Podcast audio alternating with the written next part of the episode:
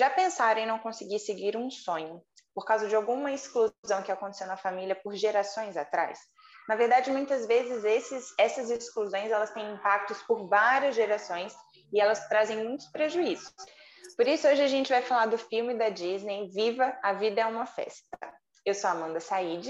E eu sou Beatriz Schmidt e esse é o Descomplicólogas, do canal que vai descomplicar o atendimento de casais e famílias. A gente escolheu esse filme para falar hoje porque ele traz uma perspectiva bem sistêmica a respeito da morte e também da vida, claro. É, é um tema que está bastante em voga no dia, nos dias atuais, né? A questão da morte, e aí a gente acha que é importante também debater sobre isso de uma forma aberta e clara, né, para a gente desmistificar algumas questões que tem a respeito disso. Mas, enfim, esse filme ele traz várias, várias perspectivas, traz aspectos e heranças transgeracionais, traz, traz questões de exclusão familiar, transgeracionalidade, perda, luto, morte, e a gente vai discutir alguns desses aspectos com vocês, terapeutas, para ver a importância da gente ter consciência disso durante o processo terapêutico. Sim, então acho que é, primeiro a gente pode falar um pouquinho né, sobre o que, que fala o filme, assim, é, a história é do personagem principal, é o Miguel, né? Que na verdade ele é uma criança de 12 anos que tem um sonho de ser músico, né? E de seguir os passos do ídolo dele, né? Que é um cantor também mexicano que já morreu há muitos anos atrás. E aí, na família dele, é uma família de sapateiros, né? Todos são sapateiros, assim, e a, ele tem vivo até a bisavó, e a gente começa o filme, né? Ele se passa aí na época do, do Dia dos Mortos, que é uma comemoração, né? Que, que tem uma celebração toda específica, né? Na cultura mexicana. E, e aí ele vai tentar, então, é, conciliar esse desejo de ser músico, de, de usar a música no seu cotidiano, com um super tabu que existe na família, porque o tataravô dele, né, ele teve esse sonho também de, de viver a, a música, e daí ele abandona a família para correr atrás desse sonho, né? Então ele acaba sendo, é, rompendo aí com a família, e é, vira um, um, um, assunto que lembra, né, todo essa, esse abandono, né, que a família entende como abandono, e é por isso que nenhuma geração depois permite nem, assim, ouvir música, muito menos ser música e tocar. E aí é um assunto totalmente proibido na família que traz um sofrimento enorme para esse menininho. Enfim, aí o desenvolvimento que é muito bacana do filme também. Mas enfim, esse aspecto, né, até de, de ser o tataravô dele, né, uma pessoa ligada à música, que era músico, na verdade, né, uhum. traz essa questão da herança transgeracional, que a gente uhum. fala que é tão importante para a teoria cênica, né? Então, é, não só a questão da música, mas também a questão de ser sapateiro também de alguma forma é, porque isso vai passando por muitas gerações, uhum. né? Então, é, essa questão da profissão geralmente é muito presente assim nas famílias, né? Exatamente, e até a forma como as famílias participam dessa escolha profissional, né? Nesse caso, assim, existem tem umas cenas bem né, assim, fortes, né, em que a avó dele descobre que ele está tocando, né, e aí ela destrói o violão, ela tem uma atitude bastante agressiva, e que, assim, é, tem nesse caso, né, um, um, uma herança também emocional em em torno do que simboliza o violão, por exemplo, mas a gente vê muitas famílias ainda de alguma forma colocando algumas condições ou de certa forma interferindo, né, é, valorizando ou não algumas escolhas determinadas, específicas assim, né? Isso pode gerar muito sofrimento, né? Muitas vezes não tem uma história particular como profissão, mas tem um juízo de valor. Então, é, aqui em Brasília, por exemplo, onde a gente mora, né, existem muitas, é, um incentivo muito grande, às vezes, ao concurso público, e aí tem muitas pessoas que querem um caminho alternativo e enfrentam um grande desafio de é, ter que fazer essa escolha, sendo a escolha diferente do que seus pais querem, por exemplo, e muitas vezes não tem apoio, né? Então, esse é um aspecto que pode, inclusive, comparecer como tema para terapia familiar muitas vezes. E como que essa questão transgeracional nem sempre ela é dita, ela é verbalizada, né? E muito, assim, na grande maioria, maioria das vezes ela não é direta, assim, mas isso é sentido por, pelos membros da família, né? Então, e isso vai passando por várias gerações. Então, por exemplo, a questão da música, né? Ela, ela permaneceu sendo uma questão muito presente na família, mesmo sendo um assunto proibido, e chega até quatro gerações depois, que é o é Miguel, né? Uhum, o nome do menininho. Miguel. Então, é, mesmo com tanto medo, tanto temor, ela continua sendo um aspecto super presente, uhum. né? Por todo esse aspecto transgeracional que tem é, ao redor desse assunto. Sim, e aí tem então a exclusão desse tema, né, da música, esse é um dos aspectos. Muitas vezes há nas, há nas famílias também exclusão de algumas é, de alguns comportamentos, de alguns temas ou de algumas pessoas, né? E nesse caso é o Miguel que tem o poder, assim, e a coragem, talvez, de tentar resgatar essa dimensão que ele até entende como sendo uma, uma coisa, né, de justiça, assim, e enfrentar é, as, as eventuais barreiras ou discordâncias familiares para poder resgatar e fazer essa, né, resgatar e, e, e tornar aquele né, tataravô aceito novamente, né? Então, é, muitas vezes a gente vê que são outras pessoas, tem algumas pessoas específicas na família que muitas vezes carregam essa responsabilidade, né, de fazer é, esse resgate. É, e a exclusão, quando a gente fala dela, a exclusão de um membro da família, por exemplo, ela nem sempre é feita de maneira consciente, do tipo, a gente né, exclui esse membro e, né, por tal e tal e tal motivo, mas muitas vezes ela é relacional, né? E aí isso uhum. é uma grande questão para a família. E diferente do que muitas pessoas podem pensar, essa exclusão impacta todo mundo do sistema, né? Porque a partir do momento que é, não existe o pertencimento de todos esses membros, alguma coisa está em desequilíbrio, né? Então, se a gente está pensando em família como um sistema, se tem uma peça que falta, logo essa família está em desequilíbrio, né? Então, como que essa questão da exclusão ela impacta todo o sistema e ela perdura também por muitas gerações, uhum. né? Então a gente vê o Miguel resgatando e aí a exclusão também é relacionada a essa questão transgeracional, né? Uma coisa que foi feita lá atrás, impactando ainda até hoje na vida dessa família. É, e com isso acho que a gente pode também diferenciar aspectos que acontecem ao longo das famílias de forma mais ou menos natural, que são alguns distanciamentos, né, coisas assim, que não necessariamente tem, né, é uma exclusão explícita, né, então às vezes as famílias realmente, é, enfim, perdem convívio, perdem contato, isso não, não quer dizer necessariamente uma exclusão, né, mas talvez tenha sido um movimento é, muito mais relacionado ao contexto, assim, a coisas práticas, do que a uma intencionalidade, né, ou um aspecto emocional que, que empaca, assim, né, que se coloca como barreira para essa relação continuar. É, então, para a gente ver como essa questão, questão da exclusão é muito forte, assim, né, tem até uma fala do Miguel, acho que já quando ele está no mundo dos mortos, que ele fala assim, nossa família acha que música é um castigo. Então, assim, como uma questão, né, que é tão boa, tão positiva como é a música, se tem uma conotação tão negativa para uma família, né? Exatamente. Daí, e aí eu acho que é, sobre isso tem aí o outro conceito que a gente vê bastante nas terapias de família, que é a questão da lealdade. E aí tem vários exemplos no filme que a gente pode ver isso acontecendo. Acho que um primeiro deles é quando a gente percebe como toda geração, né, assim, as quatro gerações permanecem é, essas gerações permanecem leais a essa ideia de não ter música, de não ouvir música, de não ser músico, né? Leais a essa alternativa e essa estratégia que a tataravó teve para enfrentar e reconstruir a vida é, depois do, do que ela é, relacionou que significava música, né? Então todo mundo continua é, sendo leal a ela, ela não está mais viva, né? Assim, não, não, teria nenhuma consequência, mas eles permanecem leais a essa ideia, assim, né? É porque é como se fosse um compromisso mesmo de obedecer às regras da família, né? As lealdades familiares falam sobre isso. Sim, e nem sempre essas lealdades elas são conscientes, né? Então, assim, no caso Talvez essa seja uma lealdade consciente, porque essa história ela é passada, ela é falada, ela é verbalizada. Uhum. Mas, por outro lado, um outro exemplo que a gente pega é a própria lealdade que o Miguel tem com esse tataravô, sem nem saber, porque é isso, assim, a lealdade ela tem a ver a um pertencimento, né, de um grupo.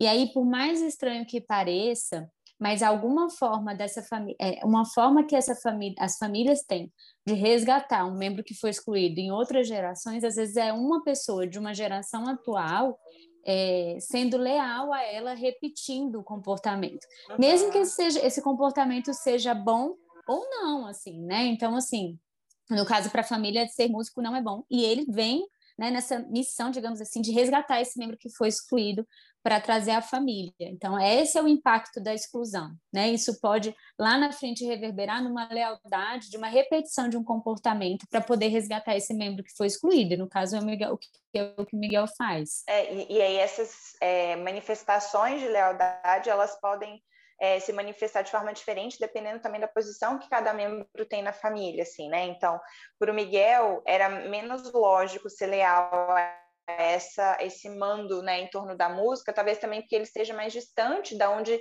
começou essa regra familiar, né? Vamos dizer assim. É, e ele enfrenta isso, né? Fala que odeia essa família, que essa família é muito chata, não quer saber mais deles e tudo. E para a avó, que é a, a que seria a neta, né, desse tataravô, assim, que talvez tenha realmente convivido e tal com essa história de, de mais perto, para ela isso é super agressivo, assim, isso é super ofensivo e é um é um, né, realmente é uma, uma ofensa, assim, né, é, porque não é uma ofensa a ela, né, é uma coisa forte exatamente porque perdura há muitas gerações. Sim, exatamente. Bom, outra questão aí que tá, que é o tema do filme principal, é. né, que gira em torno é a questão da morte e do luto, né? A gente já falou disso também em outros episódios, né, de adoecimento, Sim. mas é um, é um tema que vale muito a pena voltar, né?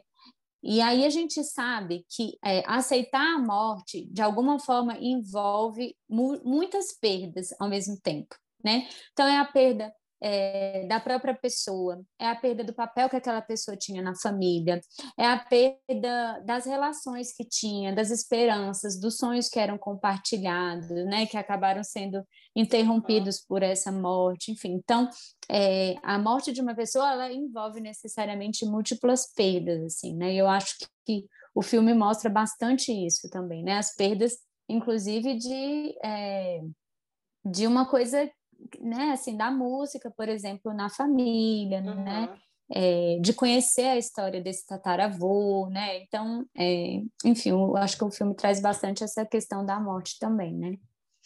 É, e eu acho que a gente também já falou isso em outras vezes, mas a forma como as famílias lidam com a morte, certamente, é, com esse luto, assim, né, certamente também vai impactar como que elas vão ficar com todo todas essas ausências que muitas vezes a morte traz, né? Porque também esse momento pode ser um momento de, é, como a gente sempre fala, né? Um momento de crise, mas também de mudança, de reconstrução, né? É, de realinhamento, de, de oportunidade, assim. É claro que existem mortes e mortes, né? O que a gente tem passado nesse momento de forma coletiva, né? Dificulta que a gente consiga ter um olhar positivo para mortes que a gente considera que poderiam ser evitadas, assim, né? Então, é diferente dependendo desse contexto, com certeza, mas eu acho que o filme resgata essa dimensão, né, da, da possibilidade de também é, resgatar uma história, porque a partir tam, é, também do que, que o Miguel conhece, né, disso é que ele tem é que ele tem possibilidade de fazer diferente e de reverter o quadro da exclusão.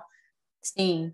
E aí, essa, essa, quando a gente está falando da morte, assim, e de, o filme traz uma questão bem espiritual, digamos assim, né, que é como os mexicanos lidam com isso, a gente sabe também que é, essa questão espiritual, ela é um fator de, também de proteção para as famílias lidarem com isso, né? Uhum. É, independente de qual seja a fé, a religião das pessoas, mas a gente sabe como que a religião também ajuda é, a família a passar por esse processo né? Porque muitas vezes há uma compreensão de que a morte terminou uma vida, mas não terminou a relação, porque continuam conectados de alguma forma, né? E uma forma que a gente até também trabalha com as famílias, às vezes é falar sobre aquela pessoa que foi, que, que, que foi embora, né? Que se perdeu. Então, falar de como que ela era em vida, do que ela trouxe de importante. Isso ajuda o processo de luto das famílias, né? Não a gente fingir que nada aconteceu. Então, é, essa dimensão de trazer a pessoa sem, né, de conversar sobre, é, também é um, é um fator de proteção para lidar com esse, com esse momento ao contrário do que você estava dizendo também, né, Bia, tem uma, uma possibilidade, assim, das pessoas não terem morrido de fato, mas estarem mortas simbolicamente, né, que são algo, pode ser essas exclusões ou outros tipos. Eu acho até que nessa família tinham isso um pouco, né, na hora que o Heitor, o Hector, né, que é o tataravô, ele, ele vai em busca desse sonho da música, de alguma forma já tem essa sensação de que é, morreu, assim, né? De que, enfim, é como se não fosse mais possível é, o retorno, assim. E aí a gente também vê muitas vezes contextos envolvendo a morte que também são, são surpreendentes, né? São inesperados e como às vezes também a forma como a morte chega interfere na forma como a família vai lidar com isso. Processos em que às vezes é, duram anos de algum certo tipo de adoecimento, por exemplo, pode ser super difícil durante esse tempo todo. Mas na hora que talvez tenha esse desfecho da morte, a família às vezes tem uma, um preparo né, para isso do que mortes repentinas, coisas que são inesperadas e que muitas vezes também interrompem, inclusive, a possibilidade de resgate. Né? Então, nesse caso, ele no filme mostra né, o, o personagem tomando consciência de que, que, a família era um valor, de que ele ia voltar para a família, e aí ele não consegue concretizar isso, né? Então a morte também é, dá um fim definitivo, né? Naquele, naquele, né? nesse plano assim, né? Do concreto e do real, do, do daqueles sonhos, daquelas possibilidades de mudança de, de caminho, né? Sim. É, e até isso, assim, por exemplo, se a gente tem uma morte repentina, né, uma morte precoce na família que às vezes impediu de ter uma despedida, digamos assim, uhum. a gente também pode auxiliar a, a família nesse momento a tentar fazer isso também de uma outra forma, mesmo que esse membro não esteja mais presente, né? Uhum. Então a gente às vezes pode pensar neles escreverem uma carta de despedida, às vezes fazer um ritual mesmo de despedida, né? Nesse momento a gente sabe que muitas pessoas não estão tendo condições, né, de se despedir dos entes queridos, né? Então, às vezes também a gente pode auxiliar a família nesse processo, né, pós-morte, que às vezes está num luto complicado ali, para conseguir passar por essa, por essa fase de uma outra forma. Exatamente. E talvez essa dimensão, né, da gente favorecer a comunicação e o diálogo sobre isso tenha sido exatamente uma dimensão ausente na família do filme, né? Porque virou, na verdade, um tabu, né? Eu acho que isso mistura também com o conceito de segredo familiar, porque, na verdade, não, não sei, eu acho que não era um segredo, na verdade era um tabu, né? Era um segredo tão é um não dito, tornou... né? Exatamente, todo mundo sabia, mas ninguém podia falar também por causa dessa lealdade e tudo, né? Mas é, se essa família tivesse tido oportunidade, né, nas gerações até primeiras, a conversar sobre o significado daquilo e a ressignificar aquele, aquela dimensão da música, talvez esse tabu né, não tivesse perdurado por tanto tempo. Eu acho que tem algumas frases que a gente separou, você já falou da música um castigo, mas tem a, a da bênção, né, assim, que, que, muitas vezes a gente também é, vê né, no nosso contexto terapêutico, algumas famílias claro, não, não com essa palavra necessariamente, mas, mas falando sobre aceitação né, de um membro ou de outro, de forma mais ou menos condicionada, né? E quanto isso é pesaroso, né? Quanto isso realmente é muito difícil, assim, porque essa sensação de que não me aceita que, que chega, né? É, é. Quando tem, por exemplo, isso, né? Precisa, é a tataravó, é... né, que fala para ele. Ela fala: Eu te dou a minha bênção com a condição de você colocar minha foto e nunca mais tocar música de novo.